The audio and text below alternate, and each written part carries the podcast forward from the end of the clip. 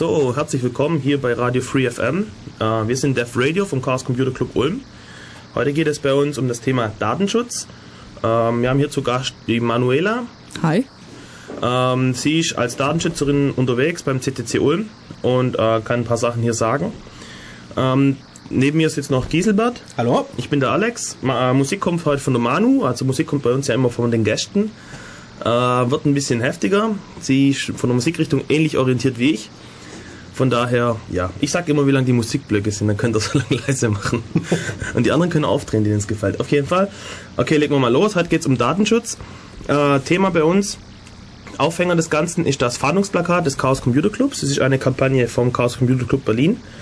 Ähm, da geht es darum, dass im Stile von den RAF äh, Fahndungsplakaten von den ähm, 60ern und 70ern und so ähm, eben die Datenschützervergeher ähm, angeprangert werden. Da sind acht Leute drauf, acht Personen und steht drunter, ähm, warum die jetzt hier äh, gejagt, nicht gejagt, ähm, an ihrem Handeln gehindert werden müssen. Und belohnt wird derjenige, der das tut, mit mehr informeller Selbstbestimmung und mehr Schutz der Privatsphäre. Vielleicht. Äh, warum vielleicht? Also meinst du, wenn jemand anders kommt dann Ja. oder so? Ja. Ja, das ist so ein heikles Thema, Datenschutz und Privatsphäre und so. Also es geht bei der Aktion eigentlich darum, dass man eben ähm, Datenschutzverletzungen anprangert und darauf aufmerksam macht, was abläuft. Genau. Weil die meisten Leute kriegen das so gar nicht mit, wo überall Daten über sie gesammelt werden und wo die Informationen landen. Mit den Plakaten möchte man eben auf die, möchte man eben auf besonders gravierende Sachen aufmerksam machen.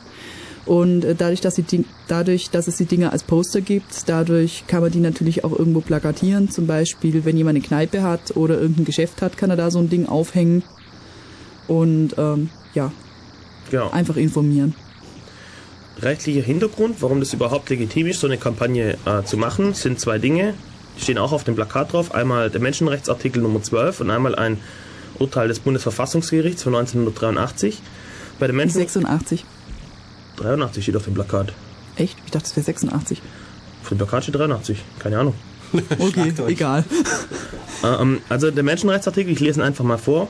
Niemand darf will willkürlichen Eingriffen in, seine Privat in sein Privatleben, seine Familie, seine Wohnung und seinem Schriftverkehr oder Beeinträchtigung seiner Ehre und seines Rufes ausgesetzt werden. Jeder hat Anspruch auf rechtlichen Schutz gegen solche Eingriffe oder Beeinträchtigungen.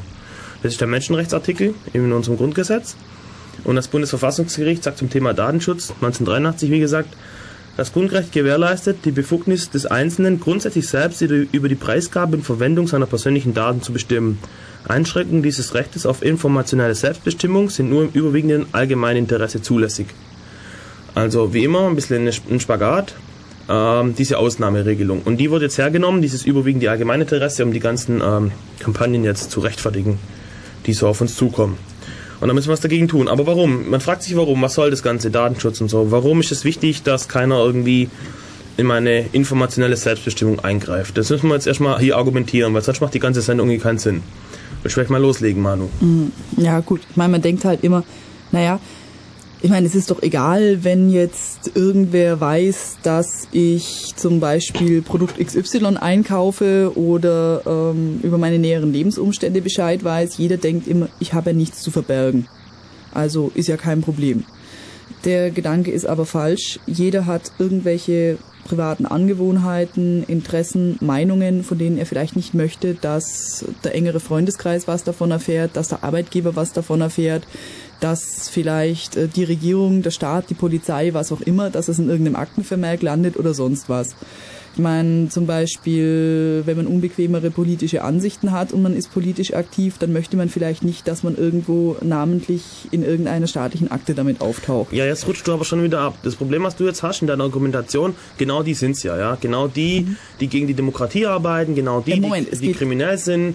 Und genau, Es geht hier nicht gegen die Demokratie arbeiten, es, Na, wenn geht, schon für die allein Demo- um, es geht hier schon allein um Oppositionsarbeit. wenn du für die Demokratie wärst, dann wärst du ja schon mal für eine Partei aus der Mitte und so. Die rechts und links sind ja schon extrem, um die geht's ja schon mal. Verstehst du? Das sind ja schon mal die Kriminellen, die Bösen. Ähm, das Problem hat man halt ziemlich schnell. Oder wenn du jetzt irgendwie mit anderen Dingen kommst, dann heißt es ja genau, die sind's ja, die man erwischen soll. Ähm, meine Argumentation geht ein bisschen anders. Und zwar, ähm, ich bin der Meinung, ich habe nichts zu verbergen, ist deswegen falsch, weil wer bestimmt denn, was zu verbergen ist?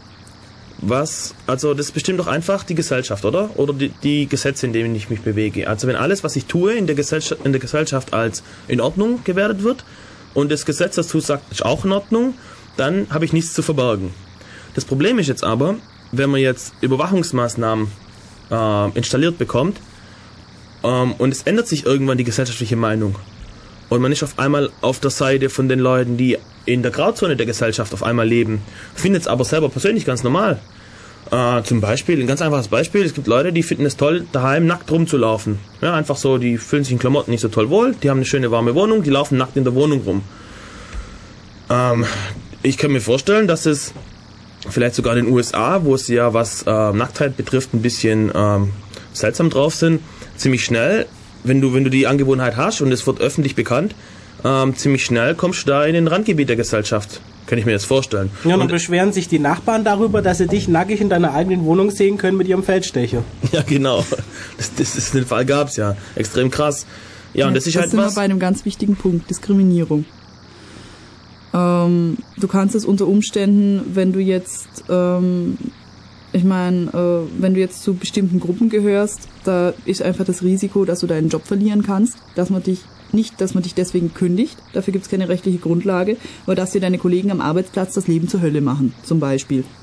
Dass du freiwillig gegangen wirst. Wenn die und die Details eben bekannt Wenn werden deinem sie Leben, wissen, äh, dass du XYZ machst oder so und so drauf bist, dann äh, bist du dem Risiko ausgesetzt, dass dir das passieren kann, wenn die Leute das nicht akzeptieren.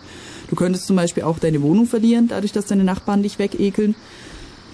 Ähm, von Streitigkeiten mit der Familie oder mit Freunden mal ganz abgesehen. Ähm, es könnte dir zum Beispiel auch passieren, dass du, was weiß ich, du gehst abends weg und wirst dann vermöbelt deswegen, wenn bekannt ist, dass du so einer bist, dass jemand mit dir Streit sucht. Hey, das ist doch einer von denen da, die kann ich nicht leiden, also schlage ich denjenigen jetzt mal zusammen. Es besteht also durchaus ein berechtigtes Interesse daran, dass man, äh, dass man ein Recht auf Privatsphäre hat und dass man sich eben zurückziehen kann. Okay, ich meine, nicht jeder wird jetzt irgendwelche extremen Hobbys haben oder seltsamen Ansichten, aber ähm, überlegt euch nur mal im kleineren Rahmen. Äh, gesellschaftliche Regeln sind nicht eindeutig, sind nicht eindeutig definiert. Zum Beispiel ähm, in einigen in einigen Zusammenhängen ist es zum Beispiel ähm, erwünscht, dass man laut spricht in anderen Zusammenhängen, in einem anderen Kontext, wenn man jetzt anfängt rumzuschreien, dann eckt man damit an und es kommt schlecht an. Genauso ist es mit vielen anderen Dingen. Ähm, insofern, man versucht zu vermeiden, irgendwie negativ aufzufallen. Wenn man jetzt, ähm, wenn man jetzt feststellt, ich muss ständig damit rechnen, dass ich beobachtet werde oder ich kann nicht einschätzen, was wissen die Gesprächspartner und die Leute, mit denen ich interagiere, über mich wenn ich keine Kontrolle mehr darüber habe, dann gehe ich immer davon aus, ähm, dann bin ich quasi ständig in einer eingeschüchterten Situation. Und ähm, ja, ich schränke mein Verhalten ein. Das ich werde zum Beispiel meine Meinung nicht mehr äußern. Ich werde mich zum Beispiel nicht mehr engagieren, wenn ich befürchten muss, dass mein Gegenüber das irgendwie gegen mich verwenden könnte. Und an diesem Punkt ähm, wird meiner Meinung nach die Demokratie gefährdet, weil Demokratie braucht mündige Bürger und Demokratie braucht aktive Bürger. Und wenn du nicht gegen Themen, die gesellschaftlich nicht anerkannt sind, ich erinnere zum Beispiel an die Bewegung der Homosexuellen. Ist ja heutzutage ein anderes Bild wie früher. Früher war man als Homosexueller sogar strafrechtlich verfolgt. Ähm, da wurde man dann in, in irgendwelche Zwangskuren gesteckt, wo man mit Hormonen präpariert wurde und so. Heutzutage ist es gesellschaftlich akzeptiert zumindest. Ähm, und wenn ich mir jetzt vorstelle, in dieser Zeit, ich arbeite als, wenn ich jetzt ein Homosexueller wäre, ich arbeite jetzt für die Homosexuellen, arbeite dafür, dass die ähm, in der Öffentlichkeit mehr Rechte bekommen und anerkannt werden und so weiter und so weiter. Bin aber in einem gesellschaftlichen Tabuthema unterwegs, weil damals eben Homosexualität eben ähm, böse war. Und jetzt kann ich das nicht aus dem Geheimen heraus tun, aus dem Anonymen heraus tun, sondern ähm, jeder weiß immer, ja, ja, der ist es und so weiter. Und dann kommen eben, eben diese Reaktion der Gesellschaft gegen mich. Ja, du bist ja eh bloß so ein Perverser und was weiß ich. Und das heißt, ich kann gar nicht diese, ich kann gar nicht demokratisch aktiv werden, bürgerrechtlich aktiv werden. Und so gibt es viele Thema, Themen auch noch heute, ähm, die nicht in Ordnung sind, wo man was tun muss, aber wo man sich eben ähm, aus der Gesellschaft herausbegibt, wenn man, wenn man da seine Stimme erhebt. Und ähm, sowas muss möglich sein, ohne dass man dabei entdeckt wird und erkannt wird und dann eben gerichtet werden kann von irgendwelchen Typen und so weiter. Gut, aber das sind wir jetzt, das sind wir jetzt bei einem relativen Spezialfall. Ich meine, die meisten von den Lesern, die äh, von den Zuhörern, pardon, die meisten werden jetzt vollständig in die Gesellschaft integriert sein, werden auch keine seltsamen Hobbys haben oder sonst was. Das äh, wird der durchschnittliche nette Nachbar sein. Ähm, der wirklich Der denkt, jeden Abend sich zusauft und dann die Frau schlägt, oder? Vielleicht Gut, auch nicht will, ähm, dass der die jetzt Nachbarn wirklich wissen. denkt, ich habe nichts, der jetzt wirklich denkt, ich habe nichts zu verbergen. Ich meine, ähm, Datenschutz, ähm, Datenschutzverletzungen können auch für solche Leute, die angeblich nichts zu verbergen haben, zu einem ziemlichen Ärgernis werden. Zum Beispiel, wenn dein Konsumverhalten ausspioniert wird und irgendwelche Großkonzerne wissen ganz genau, was für Interessen hast du, welche Produkte kaufst du ein und so weiter. Dann hast du den ganzen Briefkasten überfüllt mit personenbezogener Werbung zum Beispiel. Solche Sachen zum Beispiel. Oder irgendwelche, dass du dauernd irgendwelche Anrufe kriegst von Leuten, die dir was am Telefon verkaufen wollen. Oder dass eben Vertreter gezielt an deiner Haustüre klingeln, weil eben in irgendwelchen Datenbanken, die eben verscherbelt werden, drinsteht, derjenige interessiert sich für das und das. Dann wirst du eben gezielt mit solcher Produktinformation Ja, konfrontiert. aber auch kommt, ich denke, jeder hat irgendetwas, von dem man will, dass es nicht jeder weiß. Ja. Und das ist auch so ein Punkt, wo dann so parallel ähnlich ist wie, ich habe ja nichts zu verbergen, sondern das betrifft mich ja gar nicht. Zum Beispiel, wenn man sich jetzt die acht Be Beispiele anschaut, dann ist eigentlich bei fast allen dabei, das betrifft mich ja gar nicht. Und ist ja gerade das Problem, weil keiner wird jetzt vorschlagen, das große, ihr habt alle keine Grundrechte mehr und wer was dagegen hat, kann sich schon mal eine bequeme Wand aussuchen, aussehen. Sondern es sind halt immer so kleine Sachen, wo dann die Mehrheit der Bevölkerung sagen kann, das betrifft mich nicht. Salamitaktik. Ja, es wird immer halt ein bisschen ein Stückchen weggeschnitten, 90% der Leute betrifft es eben nicht und wenn man das Thema macht, haben wir eben wieder doch alle. Ja, eben. Da gibt es so einen schönen Spruch, irgendwie war das, als sie die äh, äh, äh, Juden geholt haben, habe ich nichts gesagt, weil ich bin ja kein Jude. Als sie die äh, äh, Kommunisten? die Kommunisten geholt haben, hat es mit den Kommunisten angefangen, ich weiß nicht, habe ich nichts gesagt, weil ich bin ja kein Kommunist. Als sie die Behinderten geholt haben, habe ich nichts gesagt, weil ich bin ja kein Behinderter und so weiter. Und als sie dann mich geholt haben, konnte keiner mehr was sagen, weil keiner mehr da war. Ja. Und ähm, ja, und das ist einfach, man muss den, den Anfängen wehren hier in dieser in diesem Prozess, weil es gibt einfach zwei verschiedene Modelle. Entweder man hat Datenschutz oder man hat keinen Datenschutz. Und wenn man keinen Datenschutz hat, dann kommt es früher oder später zu diesen gläsernen Menschen. Quasi der Mensch, der nichts mehr tun kann, ohne dass es irgendwelche Stellen mitbekommen oder mitbekommen können, wenn sie wollen. Vielleicht nicht aktiv, aber immerhin bei Bedarf. Und äh, George Orwell mit seiner Negativ-Utopie von äh, 1984, der, ich glaube, der bringt es ziemlich cool auf den Punkt. Ja, da gibt es nämlich dann eine Gedankenpolizei, die Gedankenverbrechen eben ähm, äh, bekämpft. Wenn du irgendwo dich äußerst irgendwie und eine- irgendein Mikrofon schnappt's auf, dass du dich jetzt kritisch geäußert hast, dann bist du ein Gedankenverbrecher und so weiter. Und ähm, auch wenn jetzt die Themen, die wir hier anschneiden, noch lange nicht so weit sind, gehen sie doch in diese Richtung deutlich, finde ich. Und es ist einfach ein falsches Gesell- Gesellschaftsmodell. Sowas will ich nicht. Oder sowas will man eigentlich, sowas kann eigentlich keiner wollen, finde ich. Okay, äh, machen wir ein bisschen Musik, oder? Jo. Ähm, ja, jetzt kommt Cradle of Filth und viel Spaß.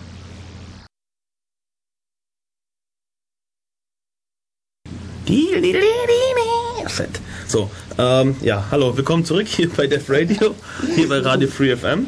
Äh, Datenschutz ist schon so Thema. Ähm, genau, jetzt legen wir mal los. Ähm, gleich mal am Anfang ähm, ein Schock für alle die, die sagen, äh, mich geht es ja nichts an, mich, hat, mich betrifft das alles nicht. Und zwar, man stelle sich vor, die Durchschnittsfrau, die ein bisschen nebenher arbeiten geht, äh, ui, ui, ui, jetzt kriege ich es von den Feministen ab. Also eine Frau, ja, die, die nebenher arbeiten geht, um ihren Kindern das Studium finanzieren zu können. Oder die alleinerziehende Mutter, die arbeiten geht, weil sie sonst keinen anderen Job kriegt, und zwar nämlich bei Lidl. Verkäuferin oder so, kann man ungelernt machen. Äh, für viele der letzte Ausweg, weil sie in ihrem gelernten Beruf keinen Fuß mehr fassen können, nachdem sie die Kinder bekommen haben und so weiter. Wir kennen das ja alles. Okay, und die kriegen es jetzt fett ab, und zwar von Dieter Schwarz, dem Gründer von Lidl. Manu, erzähl mal. Ja, okay. Ähm, naja, dass Lidl billig ist, wissen wir ja alle. Ähm, es gibt aber auch einige Informationen darüber, warum Lidl so billig sein kann. Unter anderem auch dadurch, dass Lidl es mit dem Datenschutz nicht so genau nimmt. Zum Beispiel in Tschechien dürfen Mitarbeiter während der Arbeitszeit nicht auf die Toilette gehen. Einzige Ausnahme, Frauen, die gerade ihre Menstruation haben. Damit man auch weiß, wer gerade menstruiert und wer nicht, dürfen, äh, müssen sich die Leute ein, ein Stirnband aufsetzen, wenn sie auf die Toilette gehen wollen. Ich meine, ähm, ich finde das ja schon ein bisschen bedenklich, wenn man Leute derma wenn Leute sich dermaßen markieren müssen. Also um das nochmal klarzustellen, es darf keiner aufs Klo, außer die Frauen, die ihre Periode haben. Und damit man kontrollieren kann, ob die berechtigt sind, aufs Klo zu gehen, müssen sie während ihrer Periode ein Stirnband tragen, sodass es jeder weiß, dass sie gerade eben menstruieren. Ähm, dazu kommt eben, dass sich die Mitarbeiter von Lidl im Privaten nicht treffen dürfen, sondern ist es ein Kündigungsgrund. Das heißt, Genau. keine Meutereien dürfen sie planen und so weiter. Aber die dürfen sich auch nicht, weil sie gute Kolleginnen sind, zum Kaffee treffen. Dann äh, im November 2003 berichten ehemalige Verkaufsleiter des Lidl-Konzerns, dass sie angewiesen worden seien, alle zwei Wochen die Hand- und Manteltaschen sowie Kofferräume und Handschuhfächer der Auto von Mitarbeiterinnen und Mitarbeitern zu kontrollieren. Ähm, in einer Zusatzvereinbarung zu einem Lidl-Arbeitsvertrag findet sich die Formulierung, dem Arbeitgeber wird das Recht eingeräumt, Taschenkontrollen durchzuführen. Da haben auch mehrere Lidl-Beschäftigte der, der Gewerkschaft Verdi anonym berichtet, dass sie während einer Krankheitsphase zu Hause von Lidl-Verkaufsleitern aufgesucht worden seien.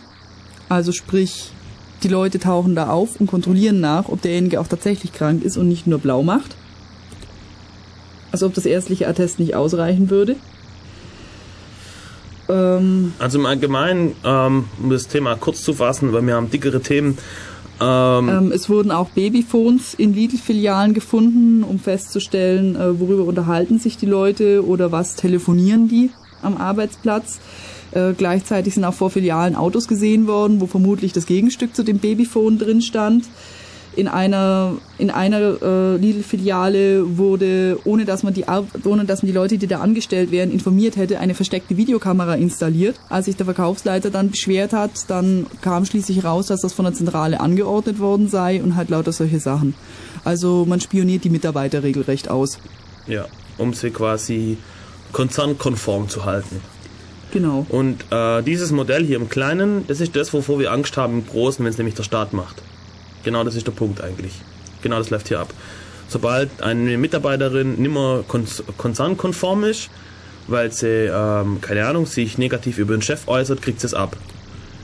Und anstatt dass man hier quasi Menschen als Mitarbeiter beschäftigt, hat man irgendwie einen menschlichen Roboterersatz. Oder will man haben hier.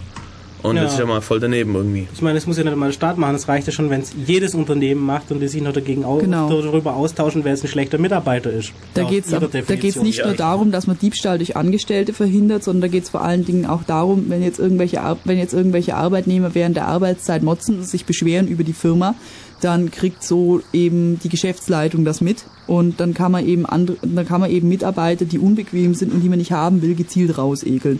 Wenn man mobben will, gibt's immer Mittel und Wege. Dafür muss man aber erstmal wissen, wen will man wegmobben, wer ist unerwünscht, persona non grata und wer nicht. Und genau um das rauszufinden, und das rauszufinden, ähm, macht Lidl eben diverse Dinge.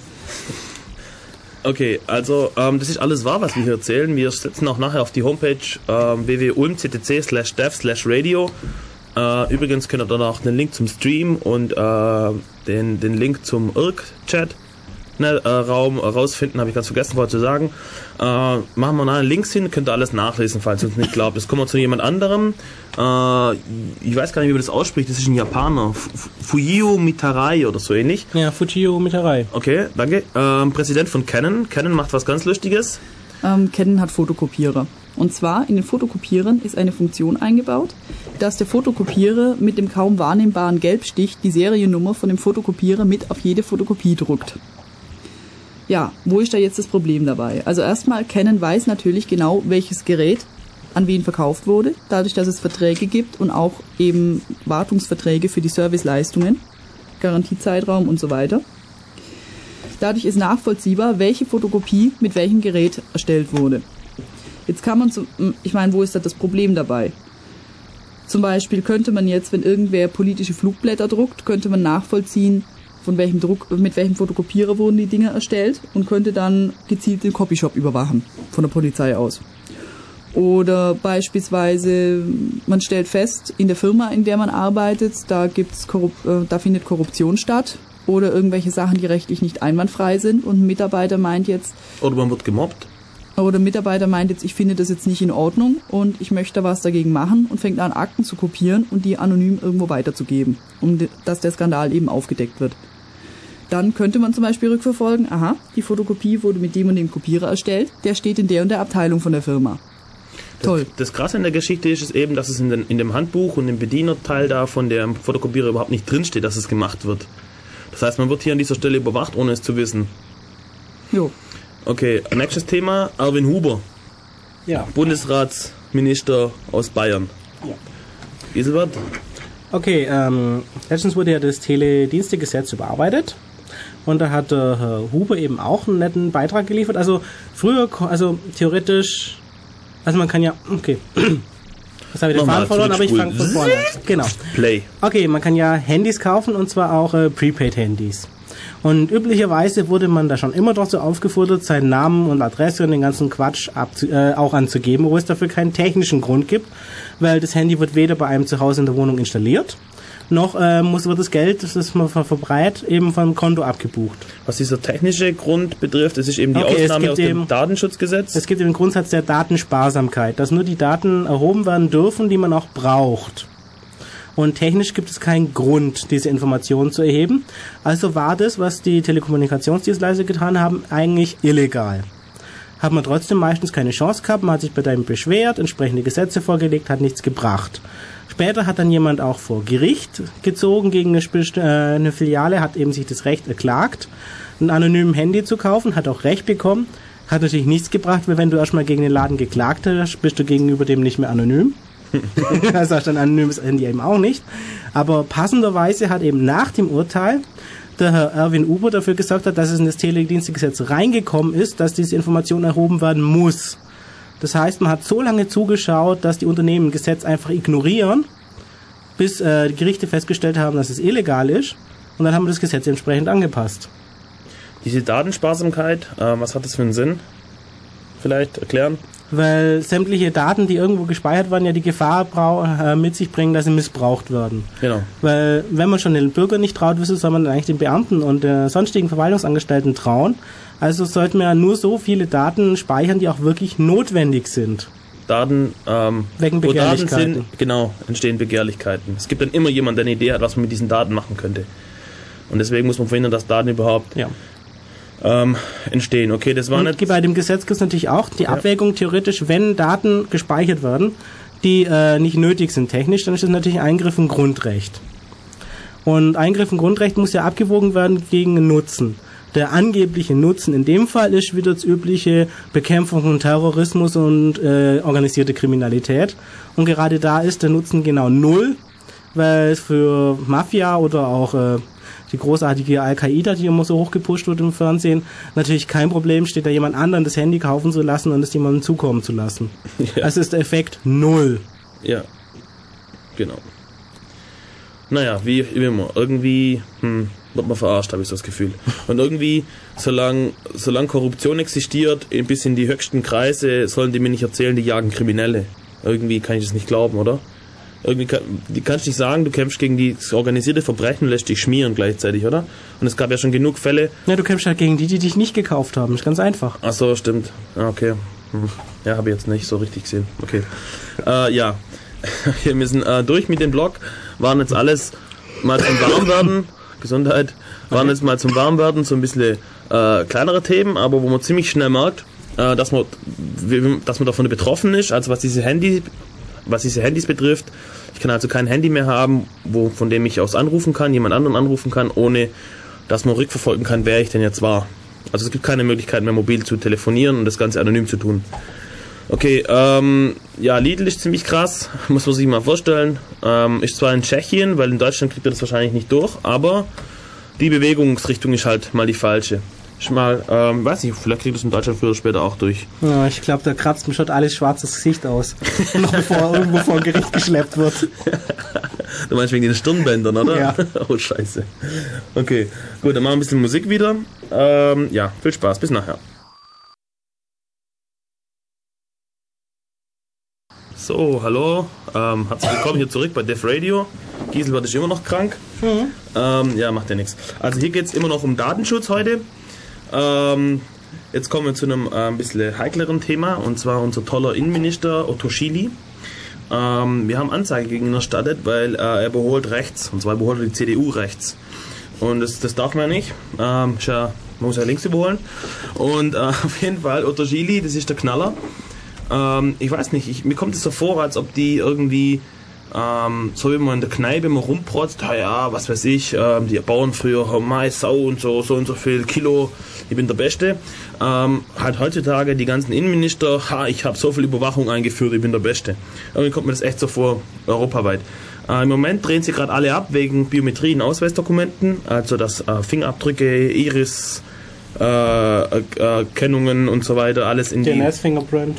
genau, äh, in die Ausweise reinkommen. Die sollen die angeblich fälschungssicher machen. Und äh, damit will man natürlich, wenn sonst, die Terroristen erwischen. Ähm, ist absoluter Blödsinn. Äh, der ZTC Berlin hat gezeigt, dass man Fingerabdrücke beliebig fälschen kann. Äh, da, da reicht so ein bisschen, also man nimmt einen Fingerabdruck von irgendwo von einem Glas runter oder so, von einer Flasche. Und da muss man da ein bisschen mit, mit Klebstoff arbeiten und so weiter und baut sich da dann quasi so eine, so ein, so ein, so ein äh, wie nennt sich das? So ein Teil, das tut man sich halt auf die Fingerkuppen dann drauf und dann kann man überall fremde Fingerabdrücke hinterlassen. Also von wegen fälschungssicher und so weiter. Also ganz billig äh, nach, äh, nachbaubar. Dann gibt es die Leute, die gar keine ähm, eindeutigen Fingerabdrücke haben. Die gibt es tatsächlich. Leute, die eben nicht keine charakteristischen Merkmale haben. Äh, bei denen gibt es dann auch immer Stress. Wenn die ins Ausland wollen, am Terminal müssen sie ihre Fingerabdrücke abgeben, dann wird das kontrolliert mit dem Personalausweis oder was. Und dann klappt das bei denen natürlich immer nicht und die müssen jedes Mal eine halbe Stunde länger hier abhängen, weil die ja dann sonderbehandelt werden müssen oder so ähnlich.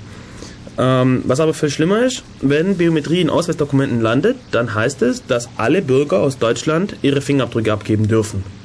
Äh, bisher war es so, dass nur bei, bei Verbrechen irgendwie ähm, von den Verdächtigen und dann schlussendlich auch von dem überführten Täter die Fingerabdrücke genommen wurden, ähm, sodass eben bei Wiederholungstaten hat man argumentiert, man die schneller finden kann, weil die Gefahr, wenn einer mal straftätig geworden ist, wird es wieder.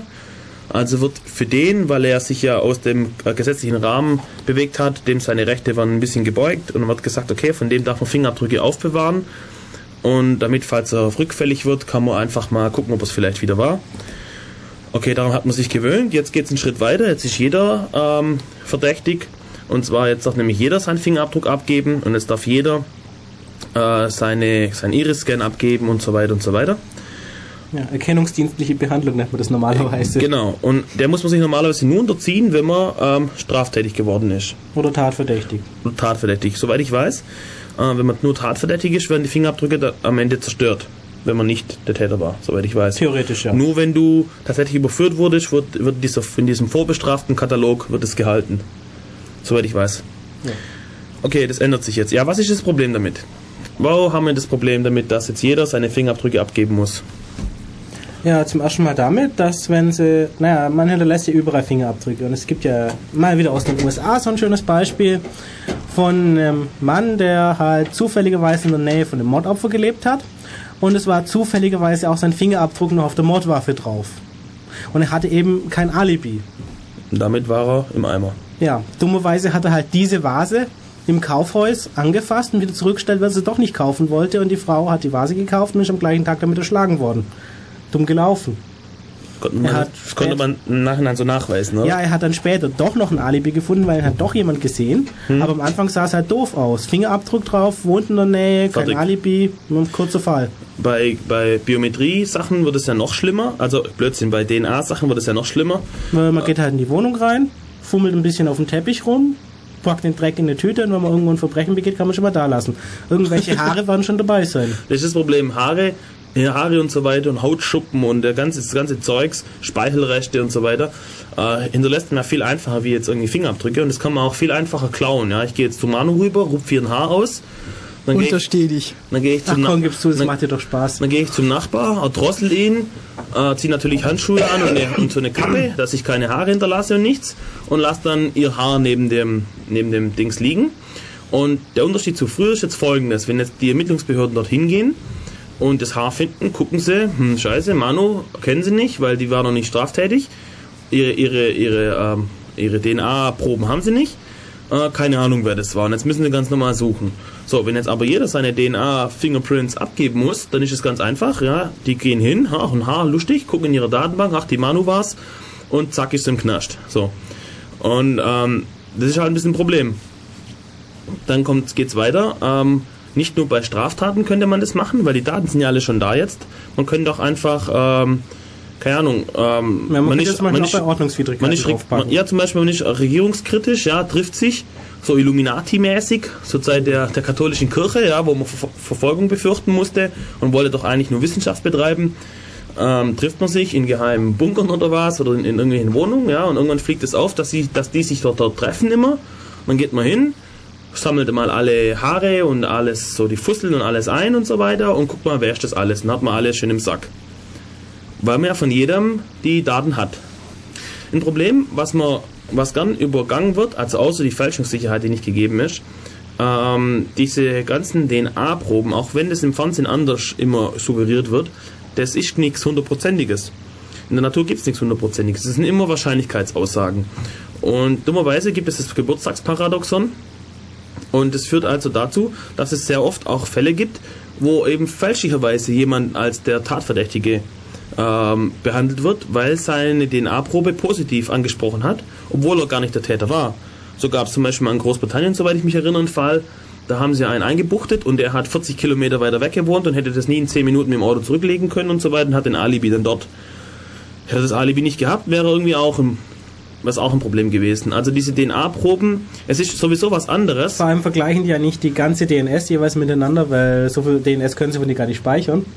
Du Sondern kannst halt, erstmal deinen ganzen Körper einfrieren, dann machst du eh nichts mehr. Sondern die haben genauso wie bei Fingerabdrücke erstmal äh, bestimmte Stichproben draus, wo sie eben glauben, dass die besonders aussagekräftig ist im Computer und vergleichen eben das miteinander.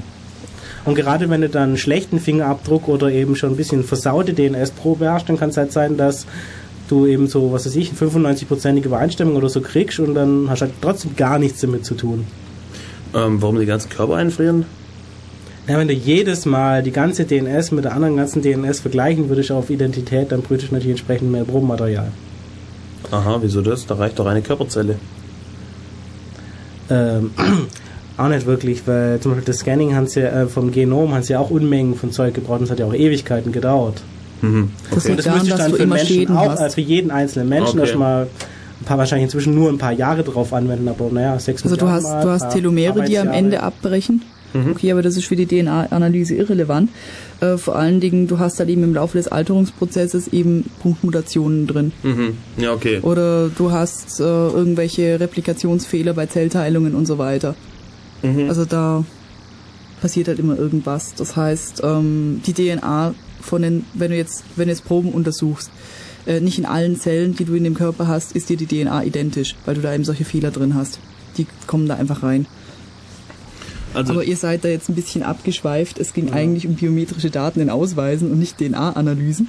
ja, okay, aber das ist irgendwie das gleiche Thema, finde ich. Ja, okay. Gut, also für, für ich meine, die ganzen Terroristen sind eh mit ihren Originalpapieren eingereist, insofern, dass man aus, dass man Fingerabdrücke in die Ausweispapiere aufnimmt. Das Bringt hilft genau auch gar nichts, das, nichts. das bringt überhaupt nichts, wenn man Terroristen enttarnen will. Die sind ja gerade dadurch aufgefallen, dass alles legal und hasenrein war.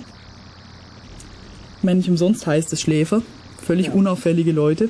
Das stimmt ja auch nicht, aber die Geheimdienste haben es ja so schon geschafft, die Hinweise zu ignorieren, ohne dass die Leute ihren Namen gewechselt haben.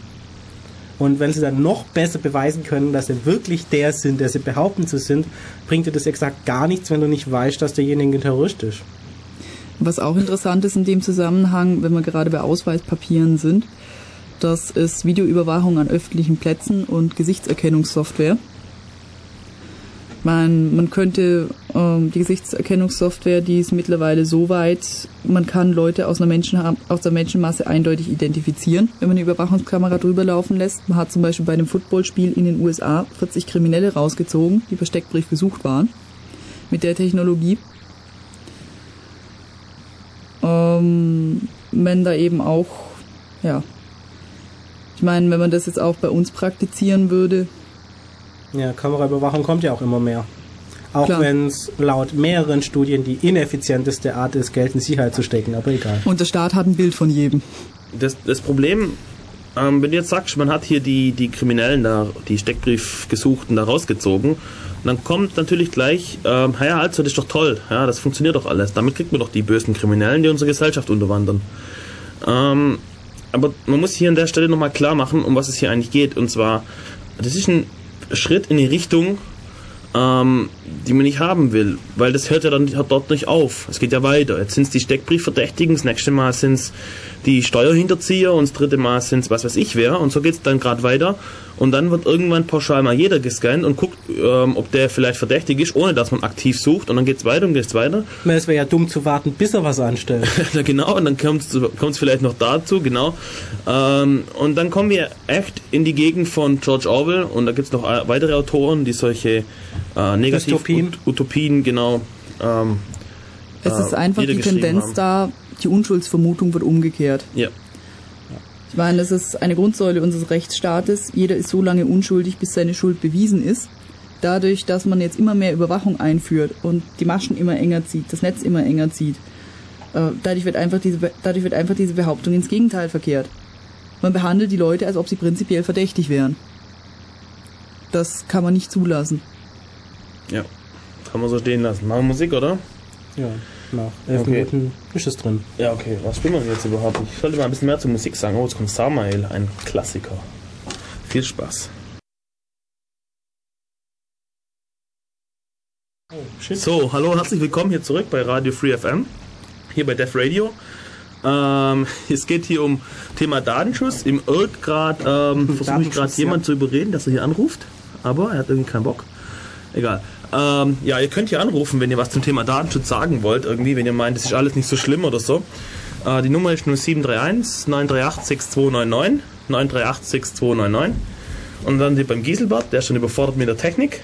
Und ich, und ich mache dann hier weiter so lang.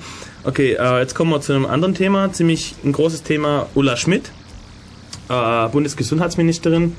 Irgendwie schon wieder jemand aus der Regierung. Das macht das alles ein bisschen mehr Bauchweh trächtig. Äh, Manu, leg mal los.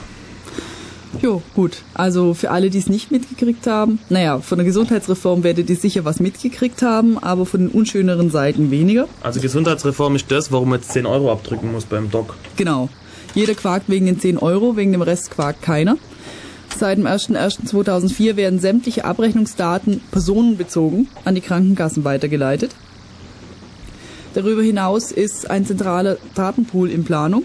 Also wie weit da die Software, wie weit da der Softwareaufbau ist, weiß ich noch nicht ganz. Ich kann nur hoffen, dass es eines von den 80% oder 90% der IT-Projekte der öffentlichen Hand sind, die in das Hand gesetzt werden. Das glaube ich nicht, weil die Gesundheitskarte ein Prestigeprojekt ist, das unbedingt noch, vom, äh, das unbedingt noch vor der Bundestagswahl durchgepeitscht werden soll. Troll Collect war auch ein Prestigeobjekt und das haben sie sauber ins Sand gesetzt. Wir geben Also- das Projekt einfach den gleichen Firmen, dann haben wir schon mal gute Chancen. Die, so die Hoffnung stirbt wird. zuletzt, ja. Okay, machen wir weiter. Okay, machen wir weiter. Auf jeden Fall, seit dem 01.01.2004 landen sämtliche Daten personenbezogen bei den Krankenkassen. Was heißt das? Krankenkassen können damit ein lückenloses Krankenprofil ihrer Kunden erstellen. Das heißt, Krankenkassen wissen, wer wann wegen was beim Arzt war. Die können damit unterscheiden, was sind billige Patienten und was sind teure Patienten.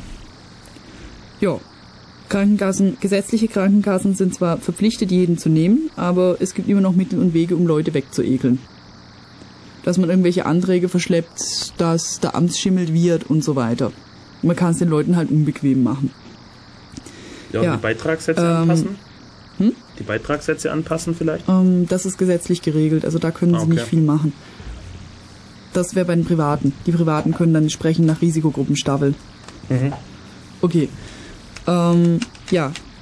Dann, äh, diese Daten sollen auch zentral in dem Pool gespeichert werden. Da werden sie pseudonymisiert. Das heißt, anstatt dem Namen steht halt dann ein Pseudonym dran. Diese pseudonymisierten Daten, äh, dieser pseudonymisierte Datenpool, auf denen sollen sämtliche Krankenversicherungen, ähm, Forschungseinrichtungen, Universitäten und so weiter und sonstige Stellen zugreifen können. Die Pseudonymisierung muss rückgängig machbar sein, dass man eben das, zu dem Pseudonym wieder den zugehörigen Namen rausfischen kann. Ja, ähm, das ist schon mal bedenklich. Ähm, was für Daten werden da überhaupt gesammelt? Da gibt's diesen Diagnoseschlüssel ICD, International Statistical Classification of Diseases and Related Health Problems. Das Ding wurde ursprünglich von der WHO rausgegeben, um statistische Erhebungen im Gesundheitswesen zu ermöglichen. Für Statistiken sind natürlich möglichst detaillierte Datensätze sinnvoll. Da reicht es, wenn man anonyme Daten hat. Insofern gibt's da auch keine Datensch insofern gibt's da eigentlich auch keine datenschutzrechtlichen Probleme. Jetzt wird dieses Instrument einem neuen Verwendungszweck zugeführt, nämlich für die Krankenkassenabrechnung. Da sind personenbezogene Daten erwünscht. Jetzt sind in diesem Diagnoseschlüssel etliche Dinge drin, die sind so für die Krankenkassen nicht relevant. Also für, die, für den Abrechnungszweck alleine nicht relevant. Krankenkassen haben natürlich Interesse, möglichst detaillierte Informationen über ihre Patienten zu wissen, Lebensgewohnheiten und so weiter. Wie schon gesagt, Risikokalkulation. Für die Abrechnung sind die Daten allerdings irrelevant in dem Diagnoseschlüssel. Da werden zum Beispiel auch solche Sachen erfasst, wie äh, wenn jemand Drogen konsumiert, äh, spezielle sexuelle Vorlieben, Probleme in Bezug auf die Lebensführung und so weiter. Ja, toll. Da freut man sich. Da überlegt man sich zweimal, wenn man mit speziell, ob man mit speziellen Problemen das Gesundheitswesen in Anspruch nehmen sollte oder nicht. Natürlich werden auch Sachen gesammelt aus der Psychotherapie. Und ich sag mal, die einzige Chance, dem zu entgehen, ist halt, indem man seine Arztrechnungen selber bezahlt. Viele Dinge sind allerdings zu teuer, die kann man sich dann eben nicht leisten und muss dann eben darauf verzichten. Da wird halt dann das Gesundheitswesen ad absurdum geführt, wenn Leute aus Angst davor, dass entsprechende Daten gespeichert werden, nicht mehr zum Arzt gehen. Die ärztliche Schweigepflicht ist effektiv ausgehebelt. Ähm, nicht prinzipiell ausgehebelt, die ist gegenüber den Krankenkassen ausgehebelt. Also effektiv ausgehebelt. Gegenüber den Krankenkassen. Das genügt, würde ich sagen. Es ist Ja, ausgehebelt. Also der Nachbar- Schweigepflicht heißt, keiner weiß es. Der Nachbar kann jetzt natürlich nicht zum Arzt gehen und fragen, Es hallo, sei ich denn, er arbeitet wissen, bei der Krankenkasse. Oder sein Freund arbeitet bei der Krankenkasse. ähm, Oder es, kennt gibt, jemand, der es gibt gesetzliche Beschränkungen, Ja, ja, ja, die dass gibt's. das Zeugs nur, Zweck, nur zweckgebunden verwendet werden darf. Naja, Aber effektiv ist doch die aber ärztliche wo ein Wille ist, damit. ist auch ein Weg. Genau. Also ich sehe das Ja. trotzdem kritisch. Es kriegen, also wenn ihr irgendwie dringend Geld braucht, jetzt bei der Krankenkasse anfangen zu arbeiten, da könnt ihr euch schmieren lassen und solche Daten rausgeben, gibt richtig Kohle. Okay, wenn man dich erwischt, bist du natürlich dran. Ja, Was natürlich auch schön ist, Strafgesetzbuch. Um die Daten zu ermitteln, müssen die Rechner ja ans Netz angeschlossen sein und weil es die Software bloß so für bestimmte Systeme gibt. Ja, das, das ist jetzt Es ist natürlich das, das ist System, jetzt das auf nächste dem Problem. zufälligerweise die meiste Spyware äh, existiert. ich krieg Bauchschmerzen. Das ist jetzt das nächste Problem. Und Das da brauchst du niemanden mehr bei der bei den Krankenkassen. Stimmt eigentlich. Also Schick schon eine Mail. das ist jetzt die nächste Schwierigkeit. Es ist da ein riesen IT-Projekt geplant, beziehungsweise in Arbeit, die sogenannte Gesundheitskarte, damit man die Abrechnung bewerkstelligen kann. Und ähm, ja, was bisher alles gelaufen ist, die sind hinterm Zeitplan her. Es ist bei einer alten Version im Herbst sind massive Sicherheitslücken aufgedeckt worden. Ups. Angeblich wären die jetzt behoben worden, aber hm. ich meine, ein Gutachter hat es geschafft, innerhalb von wenigen Tagen das Ding zu knacken. Das ist schon mal sehr bedenklich. Also- Und bei Softwareentwicklungen, Ich Soft- kann hier ein bisschen, ich kann hier ein bisschen aus meiner Erfahrung berichten. Ja, ich habe diese Personal Firewalls Geschichte gemacht. Ich weiß, wie es auf so Windows-Systemen aussieht, was da abgeht. Und es ist eine Katastrophe, was die Sicherheit betrifft. Und dummerweise setzt dieses Gesundheitsdingensbummens da System auf Windows-Kisten auf. Das heißt, bei dem Arzt steht dann tatsächlich eine Windows-Kiste rum. Und ihre Sicherheit erlangen sie dadurch, sagen sie, dass sie nicht äh, normal IP sprechen übers, übers Internet, sondern eine direkte ISDN-Verbindung machen. Und damit seien sie ja raus aus dem Schneider. Das ist aber völliger Blödsinn, ja. Weil das sind genauso digitale Daten, die von A nach B geschickt werden, da gilt alles genauso. Und der Typ, wenn er jetzt ganz normal surft oder seine Mails abruft oder sowas, dann geht er ganz normal online und damit hat er ruckzuck einen Trojaner an, an den Hacken und damit war's das halt. Ich finde es extrem, extrem, ah, ich kann es überhaupt gar nicht ausdrücken. Hey, wie kann man so blöd sein? klar. Was ich aber wesentlich schlimmer finde, sind, ist dieser zentrale Datenpool. Ich meine, wie schon gesagt, es werden auch abnorme Lebensgewohnheiten gespeichert, ähm, wenn man damit eben einen Arzt oder einen Psychologen konsultiert. Und ähm, es werden eben auch äh, aus der Psychotherapie werden auch entsprechend die Diagnosen gespeichert. Jetzt könnte ich mir zum Beispiel vorstellen, dass ähm, die Polizei ein Interesse an diesen Daten haben könnte, um Rasterfahndungen durchzuführen. Ja, man stelle sich jetzt vor, es verschwindet mal wieder ein Mädchen, ja. Es ist einfach weg und wurde entführt und jetzt haben alle Angst. Und ähm, jetzt stellt man sich vor, es gibt hier diese Datenbank, wo drin steht, welcher denn, welche Männer denn schon bei den Ärzten waren, weil sie pädophile Veranlagungen verspüren. Und ähm, was glaubt ihr, wie lange das jetzt dauert, bis der Erste auf die glorreiche Idee kommt, diese Datenbank jetzt zu konsultieren und alle Männer mal abzuklopfen, ob die vielleicht was damit zu tun haben, die da drin stehen? Genau, das erfordert natürlich erstmal eine Gesetzesänderung, dass man darauf wieder Zugriffe haben kann. Aber wie die, wie die Vergangenheit gezeigt hat, sind diese Gesetzesänderungen sehr schnell zu kriegen, wenn Nur ein ausreichendes öffentliches Interesse halt da ist. einfach riskiert, dass man einmal blöd angeredet wird öffentlich und bringt das Gesetz dann rein. Gibt es Ja. ja. auch genug Fälle. Also auf, auf die gesetzlichen Rahmen verlasse ich Mhm. mich nicht. Sobald solche Systeme installiert sind, werden sie verwendet und früher oder später fallen die gesetzlichen Bestimmungen, die, das, die den Zugriff beschränken. Und effektiv hat man jetzt folgendes, also meine Meinung, meine Meinung zu, zu Pädophilen ist, ähm, wenn es zur Tat kommt, ist es verachtenswert, da muss man was dagegen tun und so weiter und so weiter. Aber allein für die Veranlagung, allein für die Gedanken kann man jemanden nicht bestrafen. Man kann ihn erst bestrafen, wenn er es zur Tat kommen lässt. Und das liegt in seiner, in seiner Macht. Und dafür kann man dann bestrafen, wenn er, wenn er, zu, wenn er zu einem Übergriff übergeht. Okay, und, du hast da natürlich jetzt ein Extrembeispiel rauf. ja, aber ich mag dieses Beispiel, weil dieses Weil- Beispiel wird immer Ja, die Gegner bringen es nämlich sofort. Genau, weil das nämlich auch die, die mal herhalten müssen, warum Überwachung brauchen. Und jetzt, jetzt, Dazu kann ich dir jetzt sagen, jetzt müssen also, die mal herhalten, Entschuldigung dafür, dass wir nämlich keine Überwachung brauchen, weil stellen wir uns nämlich mal Folgendes vor. Jemanden, der jetzt pädophile Veranlagung spürt, okay, der meint, oh, da stimmt doch was nicht, das ist irgendwie scheiße und geht damit zum Arzt, ja, und, und lässt sich jetzt vom Arzt, vom Psychiater äh, professionell helfen, damit er das in den Griff kriegt, damit es nicht zum Übergriff kommt, was wir alle wollen. Und ähm, Jetzt kommt aber eben in diese Datenbank rein, er ist ein Pädophiler. Und äh, wenn jetzt das nächste Mal irgendwie ein Kind verschwindet, steht die Polizei bei ihm auf, auf der Matte und seine Frau die Nachbarn und alle kriegen es mit. Und damit hat er ein Riesenproblem. Und das weiß der und deswegen geht er nicht zum Arzt. Und äh, deswegen wird seine Veranlagung nicht professionell behandelt und deswegen kommt es wahrscheinlich zu einem Übergriff, weil er es nicht in den Griff kriegt. Das heißt, effektiv schießt man sich damit ins eigene Knie.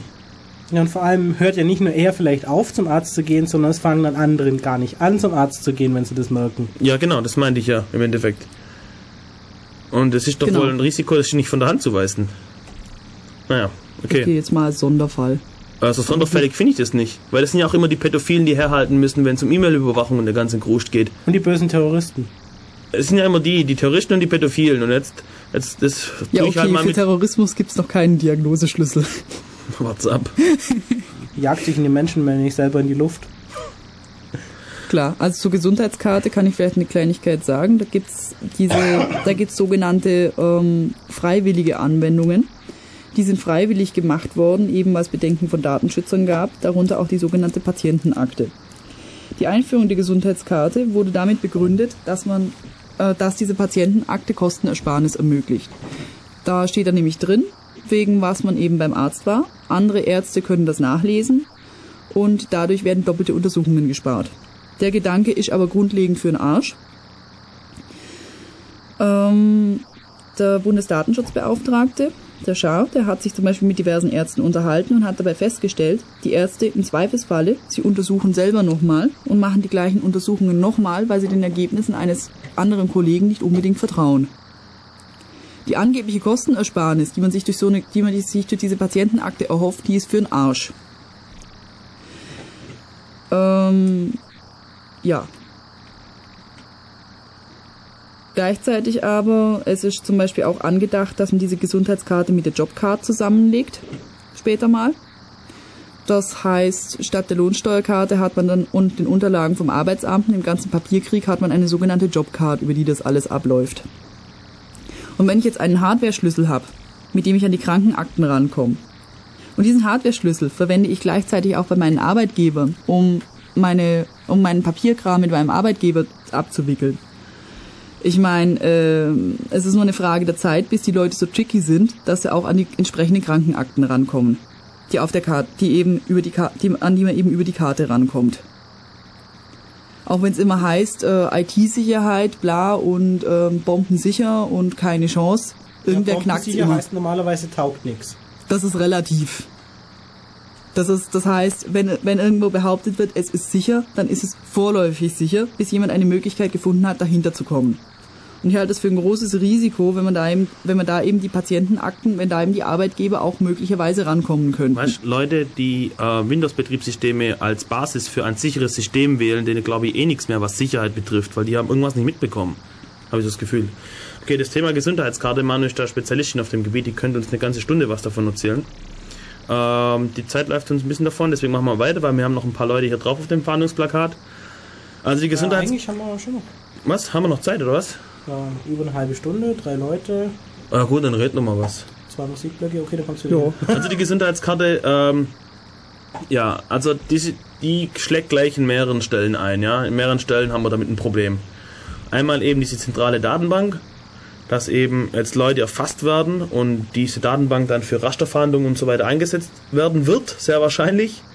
Also es ist noch eine Zukunftsvision, aber ich halte es für sehr wahrscheinlich, dass das passieren wird. Ja, wenn sie es dann in den Griff kriegen mit MySQL. Das nächste so. ist, personenbezogene Daten landen bei den Krankenkassen. Damit haben Krankenkassen, dadurch, dass sie wissen, wer sie wie viel kostet, schafft man die Grundvoraussetzung, dass Krankenkasse Patienten diskriminieren können. Man muss aber dazu sagen, dass es bei den Privaten schon lange der Fall ist. Jetzt trifft es halt auch die gesetzlichen. Genau. Ist doch wahr. Hm. Allerdings, gesetzliche Krankenkassen müssen jeden Patienten nehmen und müssen die Leute gleich behandeln. Mhm. Trotzdem, gesetzliche Krankenkassen sind immer noch dazu verpflichtet, wirtschaftlich zu arbeiten. Dadurch hat man natürlich einen Interessenkonflikt. Krankenkassen, gesetzliche Krankenkassen dürfen niemanden diskriminieren. Allerdings, ähm, unter der Hand gibt's immer noch Methoden, dass man Leute rumschikaniert. Hm. Ich meine beispielsweise, dass die Bearbeitung von irgendwelchen Anträgen Ewigkeiten dauert oder so. Hm. Also man kann äh, Leute, wenn man möchte, kann man Leute schon ein bisschen schikanieren. Ja, und sie so dezent zu einem Kassenwechsel bewegen. Dann, ähm, ja, das, die nächste Sache ist, ähm, diese ganze, dieses ganze IT-Großprojekt, die sogenannte Gesundheitskarte. Äh, die Kostenersparnisse, die man, sich dazu, die man sich dadurch erhofft, die werden wahrscheinlich nicht eintreten. Huch, Telefon, ich bin Okay, machen wir Telefon. Okay, oh, jetzt bin ich mal gespannt, ob ich den Griff krieg hier. Ja, hallo, Radio Free FM hier. Ah, hi, Moment, ich nehme mich mal auf Sendung, oder? Ja, Moment, und zack, jetzt bist du glaub drauf. Jetzt Hallo? bin ich drauf. Ja, Ja, sag mal was. alles klar. Ähm, eure Beispiele sind etwas weit hergeholt. Ich kann euch da wesentlich bessere geben. Ah, okay. Folgendes. Ähm, ihr kennt ja alle den Krankenschein.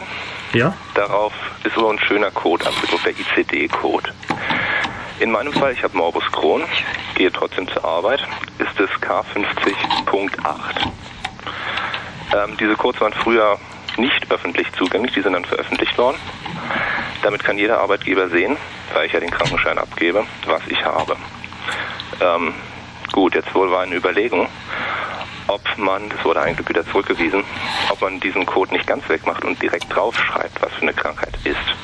Damit erspart man natürlich dem Arbeitgeber ähm, die, das Nachschauen von dem ICD-Code. Und wie sich das auf den Arbeitsvertrag auswirkt, das kann man sich, denke ich mal, vorstellen. Äh, ja, wir haben hier gerade, äh, danke, ähm, Entschuldigung, wir haben hier gerade noch technische Probleme. Die anderen hören dich gar nicht im Studio. Ich, ich, nur ich höre dich. Ja, ist doch gut. Trägst es weiter. Ja, ich trag's weiter. Ich wiederhole das nachher. Ähm, ja, okay, danke für das Beispiel. Ähm, was sagst du so allgemein so zum Thema Datenschutz? Sind wir zu paranoid oder? Nein, auf gar keinen Fall. Wie gesagt, ich, ähm, ich arbeite im, mm, militärischen Objektschutz. Das heißt, ich habe jeden Tag mit den Daten zu tun ähm, und weiß, dass ich mich zumindest immer, obwohl ich gesetzlich abgesichert bin, aber gleichzeitig ich befolge ein Gesetz und wieder äh, verstoße gegen ein anderes Gesetz. Ähm, das heißt, paranoid ist es auf gar keinen Fall. Da wird, da wird Schindluder getrieben mit den Daten. Ich sehe es selber, wir nehmen Daten auf und ähm, ja, ich möchte keine Details nennen, aber die Daten, da kommt fast jeder ran. Mhm. Ja, sind das das ist, Ausweisnummern, worüber dann eben, wenn man Zugang zu den Datenbank hat, damit alle Daten findet, die über jemand gespeichert sind. Mhm. Alle. ja, das bestätigt eigentlich das, was ich immer sage. Man muss verhindern, dass so Systeme installiert werden. Jedes, jedes gut gemeinte Ja, nur in diesem Fall und Ja und dieses Gesetz verhindert einen Missbrauch und so weiter. Völliger Schmarrn. ist Blödsinn, weil entweder wird es früher oder später offiziell ähm, abgeschafft oder unter der Hand läuft es eh schon lange so. Man muss verhindern, dass Daten anfallen, oder? Richtig, auf jeden Fall. Das war ja das, das Beispiel auch vorhin. Jemand, der tatverdächtig ist, ähm, dessen Daten werden aufgenommen und danach offiziell gelöscht. Das ist völliger Schmarrn. Die Daten werden, ähm, die werden zwar aus dessen Akte gelöscht, aber in den anderen Akten, also in den Untersuchungsakten, sind die ja immer noch drin. Ah, Und okay. daraus- und daraus werden die nicht gelöscht. Ah, das wusste ich nicht, okay. Ja, das ist völlig normal. Also ich meine, die, die Personenakte von der Person wird zwar gelöscht, aber im Untersuchungsbericht taucht er trotzdem auf dieser und dieser war tatverdächtig. Das wo, äh, hat sich aber nicht bestätigt und damit sind dessen Daten ja doch wieder vorhanden Mhm. und können auch aufgerufen werden. Hm, okay. Ja, vielen Dank. Ähm, Keine Ursache. möchtest du irgendwas sagen? Oder hast du einen Teil? Daten abschaffen. Das hat überhaupt keinen Sinn. Schaffen? ja, das ist cool. Okay. Vielen Dank für deinen Anruf. Ja, mach Und- weiter so. Ja, danke. Und Alla, tschüss. Ciao. Ja, cool. Unglaubliches 10 spielt sie ab. Ich hatte Das haben wir ersten tatsächlich Anrufer. einen Anruf vernünftig hingekriegt. ja, hast du, habt ihr es gehört noch, oder? Ja. Ähm, ich habe den Schluss noch gehört. Okay, ähm, hast du einen Stöpsel gefunden für. Ja, ich habe nachher noch gefunden, aber das irgendwie mit Arbeitgeber und so, das habe ich jetzt nicht mehr mitgekriegt, was du weitergeben wolltest. Ja, oder? ich war auch beschäftigt mit Stöpsel suchen. Okay. ähm, Ja, aber es wird besser, ja. Okay, cool. Okay, also ähm, das, das mit ja. Arbeitgeber, also wie schon gesagt, es ist eine Möglichkeit, eine Missbrauchsmöglichkeit, die man prinzipiell dadurch ausschalten könnte, indem man die Hardware-Schlüssel getrennt hält. Da man aber die Hardware, da man aber, da man aber die Hardware-Komponenten zusammenlegen will, dadurch schafft man potenziell diese Missbrauchsmöglichkeit. Also technisch garantieren, dass, die, dass die Daten nicht missbraucht werden können. Irgendwie. Also wir haben ja das Problem, dass die gesetzlichen Garantien nicht taugen, ja, weil die werden abgeschafft früher oder später. Genau. Ähm, also sagst du, okay, an dieser Stelle könnte man das vielleicht technisch garantieren, dass die Daten nicht missbraucht werden. Ich meine, es- genau, genau. Man könnte das, also wenn ich jetzt, ähm, wenn ich jetzt eine Hardware-Komponente habe, die ich auch meinen Arbeitgebern in die Finger kriege, und ich habe einen Arbeitgeber, der mir ganz genau weiß, ähm, wie kann ich jetzt die Sicherheit aushebeln von den Patientendaten, dann kommt er mir daran. Dadurch, dass ich demjenigen die Hardware-Komponente nicht gebe, sprich, dadurch, dass ich die Jobcard von der Gesundheitskarte getrennt halte, dadurch kommt diese Situation überhaupt nicht zustande. Das wollte ich damit aussagen. Ja. Das ist ein zweites Prinzip der, des Datenschutzes. Meine, also ja- das eine ist verhindern, ja dass Daten anfallen und das zweite ist verhindern, dass Daten vernetzt werden. Genau, es war ja sogar schon geplant, dass man diese Signatur, die man auf der Gesundheitskarte verwendet, dass man die auch zum Einkaufen bei eBay verwendet für Electronic Cash. Hm, tolle Idee. Toll. Habe ich mir auch gedacht. Ich meine, äh, so langsam, ich habe langsam den Verdacht, die wollen sowas wie den äh, äh, wie den äh, mit Systemidentifikationsnummer versehenen Credstick bei Shadowrun einführen. Eine Hardware-Komponente für alles. System Identification Number, genau. Jo. Also machen wir jetzt Musik, oder? Ja, nee, Okay. was ich noch kurz sagen wollte, Okay. es gibt ja auch, wenn man vorher mit Fingerabdrücken hatte, den Modellversuch äh, mit Fingerabdruck einzukaufen. Das heißt, du gibst dann halt deiner Supermarktkette einen Fingerabdruck ab und dann kannst du das nächste mit zusammen natürlich mit der Einzugsermächtigung und dann läufst du halt das nächste Mal bei der Kasse einfach bloß draufdrück weiter. Wo schon bewiesen wurde, dass man die Fingerabdrücke fälschen kann, indem man sich ein entsprechendes Imitat auf die Daumenkuppe klebt. Richtig, also wahrscheinlich Ja, werden in toll. Zukunft lauter Edmund Stoibers und Otto Schillis einkaufen. Genau. Nächstes Mal, wenn der irgendwie so ein Bad in der Menge nimmt, müssen wir dafür sorgen, dass irgendein Gegenstand anlangt. Ich drücke irgendeine Flasche in die Hand oder so und sage, er soll da unterschreiben oder irgendwie einen Ball oder was, weil ich jetzt der Sportsfan bin. Und dann haben wir seine Fingerabdrücke und dann können wir einkaufen gehen. Ja, und notfalls darf man dann als Ermittlungsbehörde alles das, was man mit den eigenen Fingerabdruckdaten nicht machen darf, dann mit denen, die man von dem Unternehmen halt abgehört hat. Zum Beispiel, wenn man es mal pro forma irgendeine Straftat verdächtigen, mal sämtliche Kommunikation von den Filialen Aber und der das hat sich ja eh abhört. erledigt, da die Fingerabdrücke in den Ausweise sollen. Richtig. Aber es ist noch die Frage, ob sie nur in die Ausweise kommen oder auch in einer zentralen Datenbank zum Gegenvergleich. Obwohl, Weil es gibt doch, theoretisch Ja, die nur Datenbank existiert ja dann ja, im Endeffekt. Naja, theoretisch kannst du ja auch die Fingerabdrücke nehmen, in einen Ausweis reinpacken und dann vernichten. Wird natürlich eh nicht gemacht, wenn du es so machst, aber das wäre ja auch im Prinzip, wie es geht. Und es reicht ja dann für die Identifikation der Leute. Weil du willst ja bloß Leute gegenüber Fing äh, Ausweisen identifizieren, angeblich. Was natürlich auch geht, du nimmst die Fingerabdrücke, packst in einen großen Datenbank und lässt dann irgendwann einen Ausweis raus. Okay, weil wir jetzt so technisch schon so hip sind, hauen wir noch ein cooles äh, FreeFM-Jingle rein. Einen Moment. Verdammt, nein, das war der falsche Knopf. Radio Free FM 102.6% music. Fett. So, und jetzt kommt Musik. Viel Spaß, bis nachher. So, hallo, herzlich willkommen hier zurück bei Radio Free FM. Wir sind Def Radio, bei uns geht es heute um Datenschutz. Ähm, ja, wir gehen das Fahndungsplakat durch vom Chaos Computer Club Berlin und sind mittlerweile angelangt bei, mit dem machen wir weiter, Metro, oder? Metro ist was Tolles. Und zwar Zygmunt Mierdorf, Vorstandsmitglied der Metro AG. Ähm, Metro ist, spielt eine Vorreiterrolle ähm, für die Integration von sogenannten RFIDs in Kaufhäusern. RFIDs ähm, sind so kleine Funketiketten, ähm, die sind so ganz kleine Teile, äh, die macht man irgendwie auf den, auf den Gegenstand drauf und wenn man dann an einem Scanner vorbeiläuft, dann tut der Scanner elektromagnetische Wellen zum Beispiel ausstrahlen und die Funketikette reagiert dann darauf, indem sie irgendeine Kennung zurückschickt und damit hat man eine eindeutige Nummer und es geht so weit, dass jetzt äh, jeder Joghurtbecher, also wirklich jeder einzelne Becher, eine eigene Nummer bekommt. Also nicht nur wie bisher mit diesen Barcodes, die an der Kasse so vorbeigezogen werden, dass alle Joghurtbecher die gleiche Nummer haben, sondern wirklich jeder einzelne Becher hat eine eigene Nummer.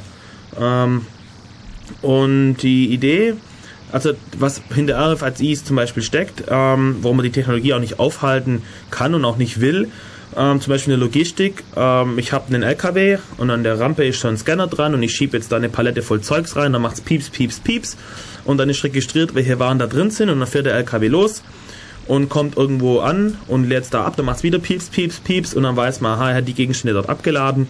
Und so kann man quasi die ganze Logistik viel besser machen. Man kann immer wissen, wo ist welcher Gegenstand gerade in welchem LKW und wenn man vielleicht noch weiß, wo der LKW ist, weiß man von jedem einzelnen Joghurtbecher, wo er gerade in Deutschland rumfährt. Okay, bei Joghurtbechern vielleicht nicht ganz so interessant, aber bei anderen Gegenständen. Ähm, und es kommt viel seltener zu den Fällen, wo Dinge, Anführungszeichen, vom LKW fallen, Anführungszeichen zu. Es gibt ja auch so schöne Fälle, also klassischerweise ist es auch hilfreich, äh, wenn man Inventur haben will in einer Lagerhalle, Ja. weil klassischerweise stellt man halt Dinge in eine Lagerhalle rein und schreibt sich auf, wo man es hingestellt hat und ab und zu hat man es halt woanders hingestellt. Dann ist das Ding und, weg. Und über die, ja genau, weil man es nicht mehr findet. Und über die Zeit schafft man es halt eine volle Lagerhalle zu haben, in der offiziell nichts drin steht. und dann muss man halt von Hand durchgehen und alles aufschreiben. Also man muss sich das echt so vorstellen, diese Lagerhallen manchmal, das sind so wie so Flughafenterminals von der Größe her und Regal neben Regal und Zeugs neben Zeugs und wenn man das da ins falsche Regal reinstellt, das findet kein Mensch mehr, das ist einfach weg.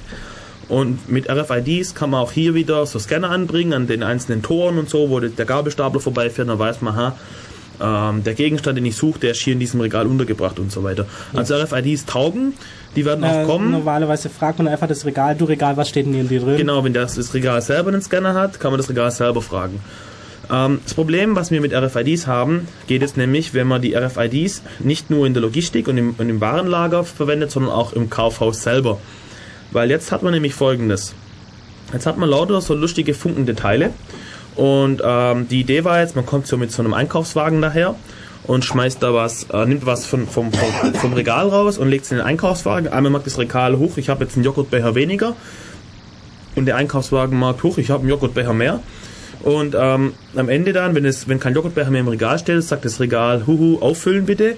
Und wenn ich jetzt an der Kasse vorbeifahre, weiß mein Einkaufswagen schon lange, was ich drin habe und ich muss nur noch on the fly Schutz bezahlen.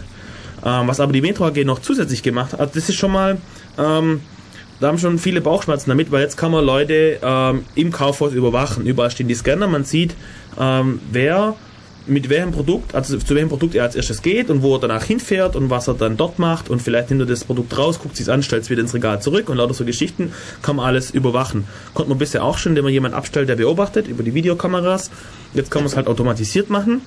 Das Krasse kommt jetzt aber äh, bei Metro und zwar in die Kundenkarte von Metro war auch so ein RFID eingebaut und das hat die Metro nicht öffentlich bekannt gegeben. Und das bedeutet, jetzt hat man nicht nur, weiß man nicht nur, irgendjemand macht das und das, sondern man weiß, die und die Person macht das und das. Weil in dem Moment, wo ich an der Kasse vorbeilaufe, mit meiner, mit meiner äh, Kundenkarte dann bezahle oder so, diese, diese Payback, dieser Payback-Schmu, äh, dann wird auch registriert, wer ich bin. Ja. Und Wobei das Ganze ja in der Vision von Metro noch viel schöner ist. Also in ihren äh, Werbefilmchen stellen sie es so dar, jemand hat eben so ein Kärtle und packt es in den Einkaufswagen und dann weiß der zum Beispiel erstmal, was man letztes Mal immer eingekauft hat, hat er so einen schönen Einkaufszettel, mit dem man arbeiten kann.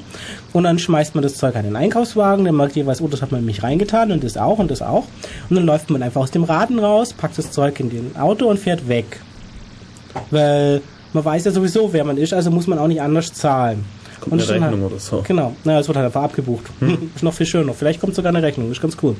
Und damit wird halt äh, eindeutig überwacht, wer wann was kauft und auch wie viel. Und so als nettes Feature soll halt die Karte auch wirklich wissen, also ja auch man so einen mehr oder weniger Standard-Einkaufszettel liefern. Also, ich meine, was weiß ich, jedes Mal, wenn du einkaufst, mindestens eine Kiste Wasser kaufst, dann steckst du die Karte rein, dann sagt dir auch, okay, die braucht noch eine Kiste Wasser.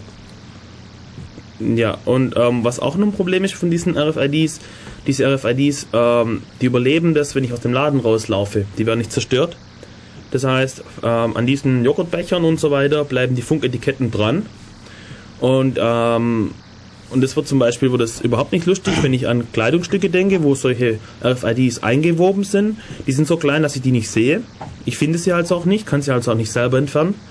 Und jetzt laufe ich mit so einem Teil da an meinem Körper rum Und jetzt kann man überall, jetzt laufe ich, nachdem ich, keine Ahnung, im, im, im Einladen war, laufe ich jetzt im Blautal Center hier im Ulm in den anderen Laden rein und pieps, pieps, merkt er das? Und wenn die zusammengeschaltet sind, dann wissen sie, aha, er geht erst immer Schuhe kaufen und dann geht er immer in den Supermarkt und sowas und können dann quasi Bewegungsprofil erstellen. Wie bewege ich mich jetzt im Blautal Center? Plus, ähm, wenn jetzt einer ganz schlau ist und ähm, am, am, Ausgang vom Blautal Center einen Scanner aufstellt und noch ein paar Standorten in der Stadt Scanner hat, dann kann er sogar sta stadtweit Bewegungsprofile erstellen. Kann er wissen, wer wann wo ist. Ähm, genau. Ja, Ja, das ist alles nicht so ganz Händler können lustig. das vielleicht auch ganz gut benutzen, wenn sie merken, okay, die RFIDs, die der aus einer Kleidung hat, die sind alle aus dem Bereich, die normalerweise Aldi benutzt. Dann denken sie, oh, das ist ein Discount-Einkaufer. Den schmeißen wir gleich wieder raus. Zum Beispiel, ja. Was auch lustig ist, ähm, dadurch hat jeder Gegenstand, ähm, diese ganzen RFIDs haben eine Nummer vom Hersteller aus. Dadurch, dass die RFIDs auf Gegenständen anbringe, dadurch hat jeder Gegenstand eine Nummer, eine individuelle Nummer. Jetzt könnte ich zum Beispiel nachvoll äh, jetzt kann ich zum Beispiel Datenbanken anlegen, ähm, wo ich eben rauskriege, welche Person ist im Besitz von welchen Gegenständen. Über Ja. die Einkäufe ja. oder eben über solche Bewegungsprofile, wenn ich jetzt irgend, wenn jetzt irgendwer was in der Kleidung hat oder so. Ja, man kann rausfinden, ah, man kann zum Beispiel rausfinden, ähm, wer, wer kein Schweinefleisch isst. Mohaha. Wenn man nämlich äh, Schläfer sucht und so weiter. Oh, kann man, kann man Touristen finden. Na, eigentlich auch nicht. Warum nicht? Ja, der Atta hat sich ja auch in Striplokalen rumgebracht, genauso die Burger gefressen wie alle anderen und natürlich auch beim Super Bowl zugeschaut. Verdammt, ein, ein angepasster Schläfer. Ja, natürlich, in Schläfer halt. Verdammt. Nicht nur ein 0815 Fernsehterrorist, den man schon beim Vorspann kennt. Ja, und das Krasse bei der Metro AG, wie gesagt, die haben es jetzt halt ko komplett versaut. Ähm, die wollten das einführen, diesen Future Store haben die das genannt, und der Föbut, ein Datenschutzverein aus Bielefeld, hat ihm das äh, kräftig versaut, weil die haben da ein bisschen ihm auf die Finger geschaut, haben rausgefunden, dass in den Kundenkarten Outfits drin sind, was niemals äh, öffentlich bekannt gegeben wurde. Als sie dann Metro daraufhin ähm, an, bei Metro angefragt haben, was denn eigentlich los ist, hat Metro, ob, ob, genau, ob die Kunden nämlich, nämlich nicht informiert werden, hat Metro ihnen ein Bild zugeschickt aus diesem Future Store, wo angeblich, wo auf dem Bild zu sehen sind, so kleine Etiketten unten am Regal, wo der, wo der, äh, der, der Kunde aufgeklärt wird, ja, bla bla und so weiter.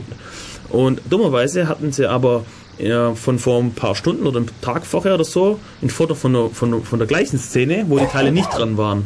Das heißt, sie haben das nachträglich rangehängt und haben dann so getan, als ob das schon immer dran gewesen wäre, um da rauszukommen.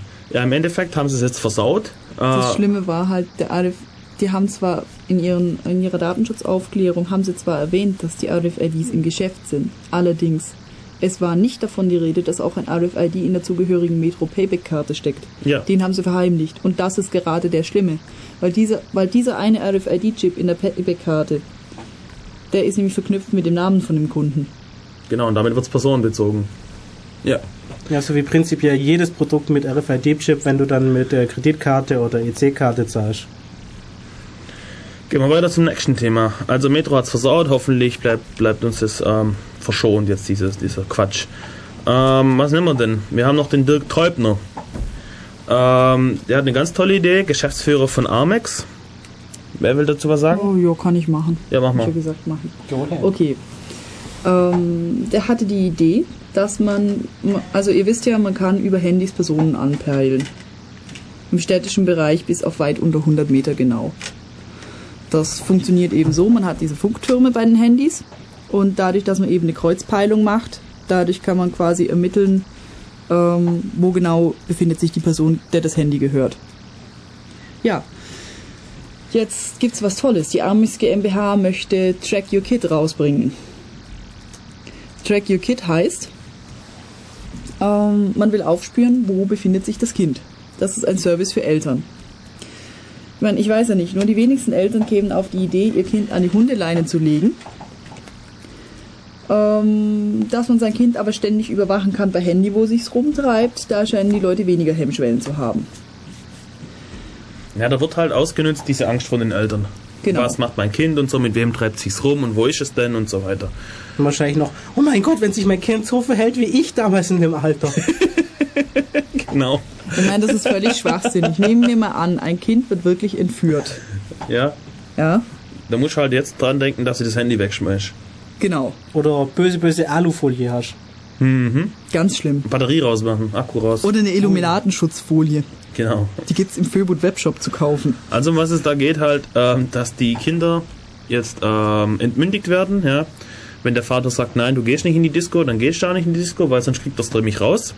Weil nämlich diese Handys haben nämlich das tolle Feature, dass der Vater oder die Mutter äh, per SMS äh, rausfinden können, wo denn das Kind sich im Moment befindet. Und damit war's das mit sagen, ich gehe zum Freund und dann geht man zur Freundin und so Geschichten. Äh, Ja, das Handy geht halt zu Freund. ja, genau. Da muss man halt dafür sorgen, dass. Okay, wie man das umgehen kann, ist wieder eine andere Geschichte. Ich finde es eh total schwachsinn, wenn ich das weiß, als Pubertierender. Ich habe ja so viel technisches Verständnis, äh, dass ich das irgendwann rausfinde. Und dann verarsche ich die halt, oder? Ich meine, dann, keine Ahnung, hänge ich das Handy irgendeinem Hund an die Leine und schicke ihn los oder so Geschichten. Ähm, ja, aber das Böse an dieser, an dieser Sache, ich finde, das sieht man ziemlich, ziemlich deutlich, was abgeht beim Thema Datenschutz. Oder die Eltern, Entschuldigung halt- kurz, die, die, die Eltern haben Angst, okay? Die Eltern haben Angst um ihre Kinder, ja? Denen wird auch immer Angst gemacht. Weil immer, wenn irgendwo ein Kind entführt wird, eins von ein paar Milliarden, äh, dann sind auf einmal alle gefährdet. Ähm, natürlich ist das scheiße, wenn ein Kind entführt wird und so weiter und so weiter. Das, aber das bedeutet noch lange nicht, dass alle in Gefahr sind. Aber diese Angst wird vermittelt. Und vor allem, Und diese- sie wird äh, gleichzeitig immer stärker vermittelt in Zeiten, in denen effektiv immer weniger Kinder entführt werden. Also wenn man sich so Statistiken vom äh, BKA anschaut über Kindesentführung und die Berichterstattung gleichzeitig, das sind die im Endeffekt entgegengesetzt. Und diese Angst wird jetzt genützt, um hier äh, zu verkaufen ähm, und denen zu suggerieren, ja, mit diesem System habt ihr eure Kinder im Griff und so weiter. Und dabei wird eben das Kind völlig entmündigt. Und das ist doch jetzt ein Thema, wo jeder mitreden kann. Jeder war mal jung, jeder hat mal irgendwie in der Kindheit Dinge gemacht, die der Vater nicht wollte. Und das muss auch einfach sein. Man muss ein bisschen rebellieren, man muss ein bisschen ausbrechen und man kommt dann schon wieder von alleine zurück. Das heißt, man steigt mal nachts aus dem Fenster und geht dann, geht dann, keine Ahnung, dann doch in die Disco oder was weiß ich für Zeugs oder trifft sich doch mit dem Kumpels und, und, und sauft sich einen an und so Geschichten. Hat jeder von uns mitgemacht. Und jetzt stellt euch mal vor, in eurer Kindheit hättet ihr das nicht tun können. Euer Vater hätte euch im Griff gehabt, hätte immer gewusst, wo ihr seid. Und jedes Mal, wenn ihr von der Disco heimkommt, hätte es erstmal eine Tracht Prügel gegeben. War früher, glaube ich, noch ein bisschen ähm, gebräuchlicher wie heute. Da gibt es zwei Möglichkeiten. Möglichkeit A. Das Kind sagt, hey, mir ist das scheißegal, ihr könnt mich mal am Arsch lecken. Na und, dann wisst ihr halt, dass ich in der Disco war. Ähm, mehr als euch aufregen und äh, mich vermöbeln könnt ihr eh nicht. Also sprich, ähm, die Eltern stehen genauso hilflos und verloren da, wie sie es auch tun würden, ohne dieses, ohne dieses super tolle Ortungssystem. Die andere Möglichkeit ist, ja, das Kind wird dadurch total eingeschüchtert. Und da muss man sich wirklich überlegen, ist es ein erstrebenswertes Erziehungsziel? Dass ich da ein vollkommen konformes Wesen erziehe, das ständig nur in Deckung geht und äh, das versucht es allen recht zu machen und nur nicht negativ aufzufallen. Das ist vielleicht gerade das Falsche, was man irgendwie in einer Demokratie nicht Das meine braucht. das meine ich ja. Das meine ich ja. Und das ist meiner Meinung nach kein erstrebenswertes Erziehungsziel.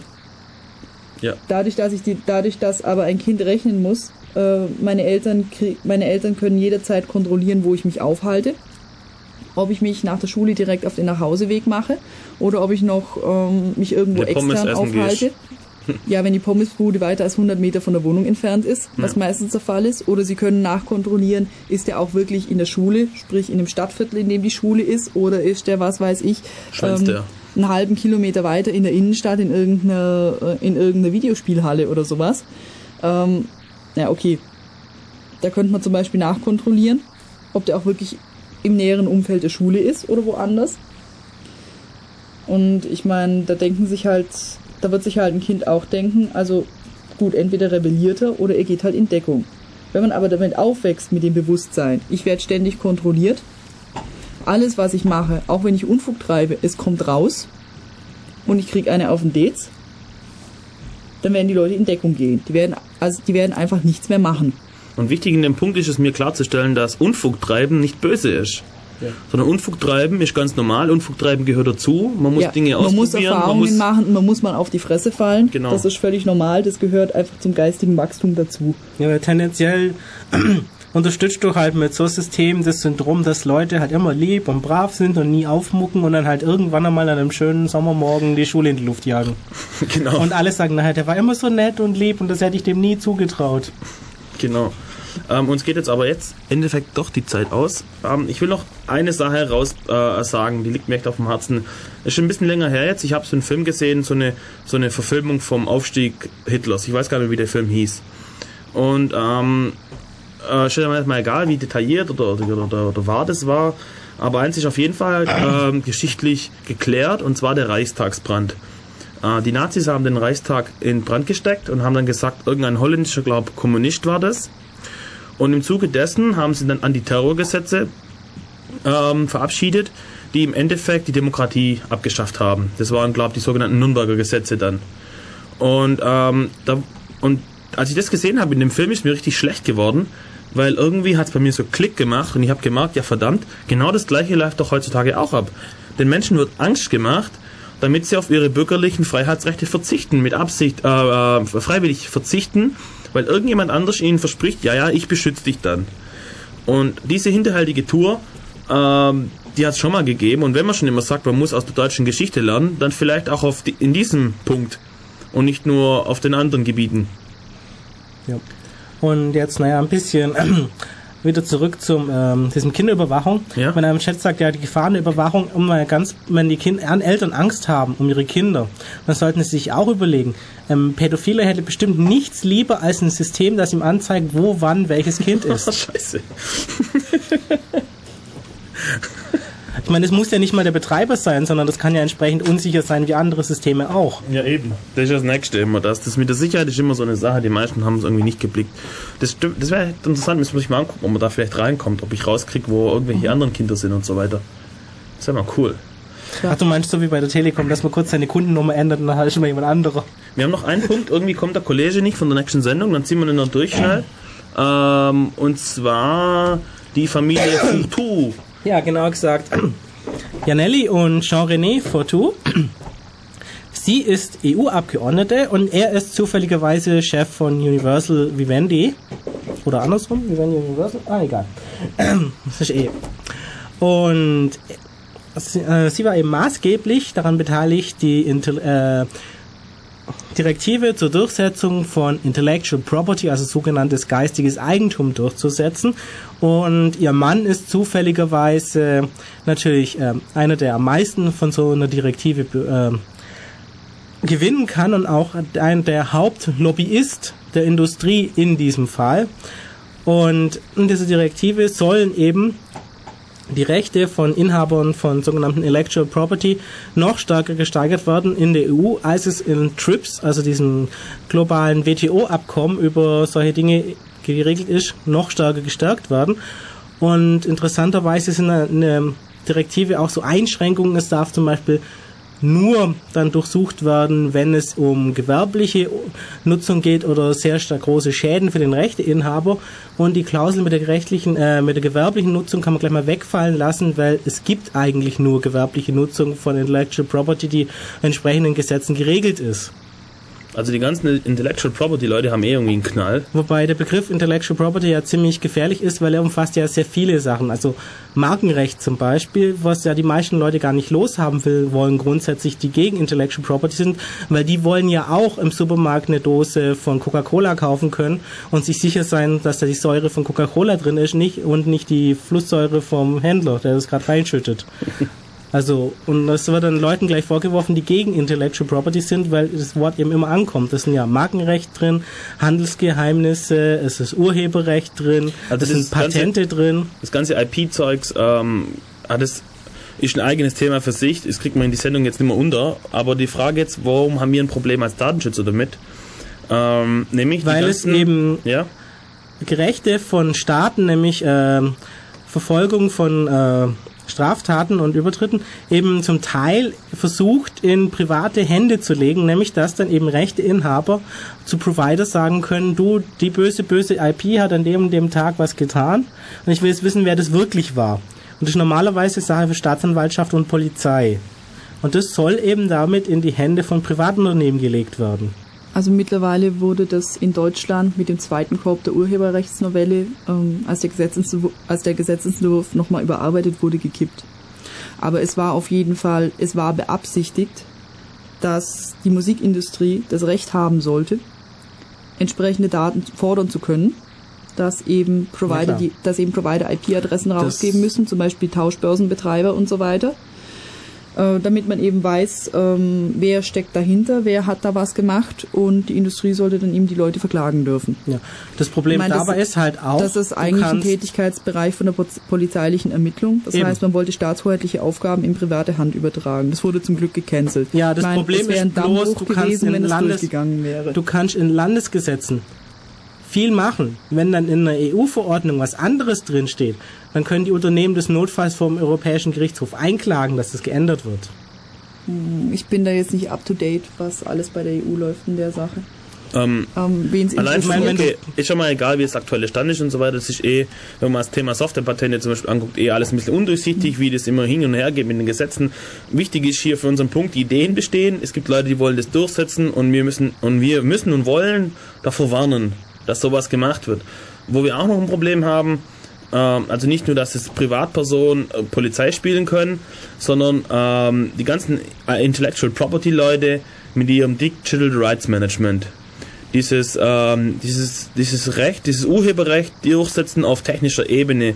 Ähm, in diesem Zuge muss man auch eben dieses TCPA, da ist ziemlich ruhig geworden in letzter Zeit um TCPA und dieses Trusted Computing Ja, das Alliance halt Zeugs da. von DRM, also als TCPA eben, dass dein Computer nicht mehr dein Computer ist. Richtig. Im Endeffekt ist eigentlich auch die einzige Möglichkeit, DMM durchzusetzen.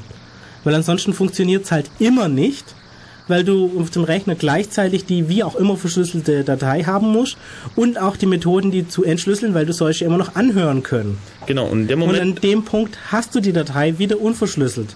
Also kann DRM nur funktionieren, wenn du nicht die Kontrolle über deinen eigenen Computer hast. Und das ist in Datenschutzhinsicht auf jeden Fall bedenklich. ja, Weil man kann ja nicht mehr sicher sein, was dann alles über einen kontrolliert wird. Ob die wirklich brav sind und bloß aufpassen, dass man die mit den gekauften Liedern nichts Böses anstellt oder ob einfach alles überwachen. Und Vielleicht solltest du noch sagen, was Trusted Computing ist. Ja, Trusted Computing bedeutet, dass die Firmen deinem Rechner vertrauen dürfen. es wird, es wird, es wird technisch durchgesetzt. Also es läuft im Endeffekt so, das ist ein Kryptografiesystem. Du hast in deinem Prozessor selber hast du einen Schlüssel und damit ist jetzt das BIOS zertifiziert und der Bootloader ist zertifiziert und das Betriebssystem ist zertifiziert in so einer, so einer Chain of Trust. Und das Betriebssystem tut dann die ganzen Applikationen, oder die Applikationen, Entschuldigung, authentifizieren sich beim Betriebssystem, dass sie Applikationen sind, die laufen dürfen und andere Applikationen weigert sich das Betriebssystem auszuführen. Ein anderes Betriebssystem kannst du nicht starten, weil das BIOS oder der Bootloader sich weigert und einen anderen Bootloader kannst du nicht nehmen, weil das BIOS sich weigert und so weiter. Und rein in die Hardware kommst du nicht, weil der Schlüssel, der Urschlüssel ist im Chip drin. So. Und äh, jetzt hast du quasi in, in, in, in Windows Longhorn oder so am Laufen. Und da ist DRM durchgesetzt, also dieses TCPA durchgesetzt. Und damit läuft jetzt nur Software, die authentifiziert ist, keine eigene Software, nichts anderes, nur die authentifiziert ist. Und diese Software jetzt, die setzt jetzt durch, dass du ein Lied nicht gleichzeitig abspielen und wieder aufnehmen kannst über einen analogen Eingang oder, Oder dass du es ein drittes Mal anhörst. ein Lied nur dreimal anhören kannst oder dass du keine Ahnung was machen kannst. Die Lieder da wiederum, die sind auch wieder kryptografisch signiert und bla bla und tralala und er weigert sich ähm, Lieder abzuspielen, die nicht signiert sind und so weiter und so weiter. Und du hast jetzt quasi einen Rechner und jemand anderes bestimmt, was auf diesem Rechner alles läuft. Du kannst nicht selber darüber verfügen, welche Software läuft. Und das Problem, was du jetzt eben hast, dass eben äh, die Software, die da läuft, der musst du vertrauen. Und wenn wir sehen, ähm, wenn wir sehen, was hier, äh, was hier für Schindluder getrieben wird von Leuten, die was zu sagen haben, und wenn wir dem Anrufer von vorher ein bisschen glauben, was da für Zeugs gemacht wird, dann habe ich ehrlich gesagt ein Problem damit, irgendwelchen unbekannten Leuten zu vertrauen, dass die meine Daten nicht nehmen, wenn sie denn doch rankommen. Und vor allem, wieso soll ich jemandem vertrauen, der mir so wenig vertraut? Das ist das Nächste, ja. Also diese ganze IP-Leute, obwohl die in erster Linie nichts mit Datenschutz zu tun haben, sind doch auch ein Motor in die falsche Richtung, nämlich ein Motor, ein Motor in die äh, Überwachung der Einzelpersonen auf ihrem privaten Rechner dann. Und wie gesagt, die ganzen IP-Leute, die haben echt einen Knall. ja, okay, jetzt haben wir wieder ewig, ewig geredet. Die Zeit ist auch um, aber der Kollege kommt nicht. Ja, wir haben schon sieben Bonusminuten. Sieben, sieben Bonusminuten. Machen wir nochmal Musik und dann Ah ja. sollen wir was sagen oder sollen wir aufhören? Hast du noch was, Manu? Nö, ich habe eigentlich nichts mehr. Ähm, Ja, okay. Dann bedanke ich mich bei dir, dass du hier warst. Ähm, ja, jetzt haben wir nochmal Musik rein. Also Musik kam von der Manu. Ich habe im Chat ziemlich viele Leute ähm, mitbekommen, die sagen, ja, wie heißt das Lied, wie heißt die Band und so. Erstaunlich, wie die Musik hier ankommt. Wenn ich spiele, fragt irgendwie keine Sau. Ja gut, die Playlist kommt ja eh noch auf Verdammt. die Webseite. Eben, das wollte ich gerade sagen. Die Playlist kommt auf die Webseite www.ulmccc.de slash dev slash radio. Dev, für die, die kein Englisch können, schreibt man DEV.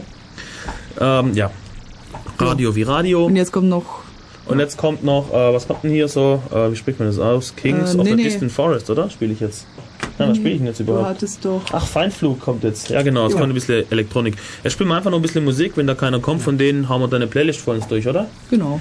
Okay, also das war's von uns. Ähm, wir haben, ähm, haben wir nächste Woche schon, haben wir Montag schon ein Dings, ein Seminar? Nee, das ist der erste Montag. Okay, also, okay, dann haben wir noch kein Seminar, aber die Woche drauf haben wir ein Seminar. Florian Also Holzhauer kommt. Tagen. Florian Holzhauer kommt und sagt was zum Thema Jabber, dem ähm, freien Instant Messaging System. Äh, richtig cool. Er betreibt den Jabber-Server jabberccc.de und hat da ein bisschen Plan und erzählt uns was davon, also in acht Tagen. Und wir sind wieder in, in zwei Wochen dran und dann auch mit dem Thema Jabber. Vielleicht kriegt man dazu, dass er herkommt, mal gucken. Ansonsten sagen halt wir was. Und das war's. Irgendwie, euch noch was ein? Nee, okay. Und tschüss.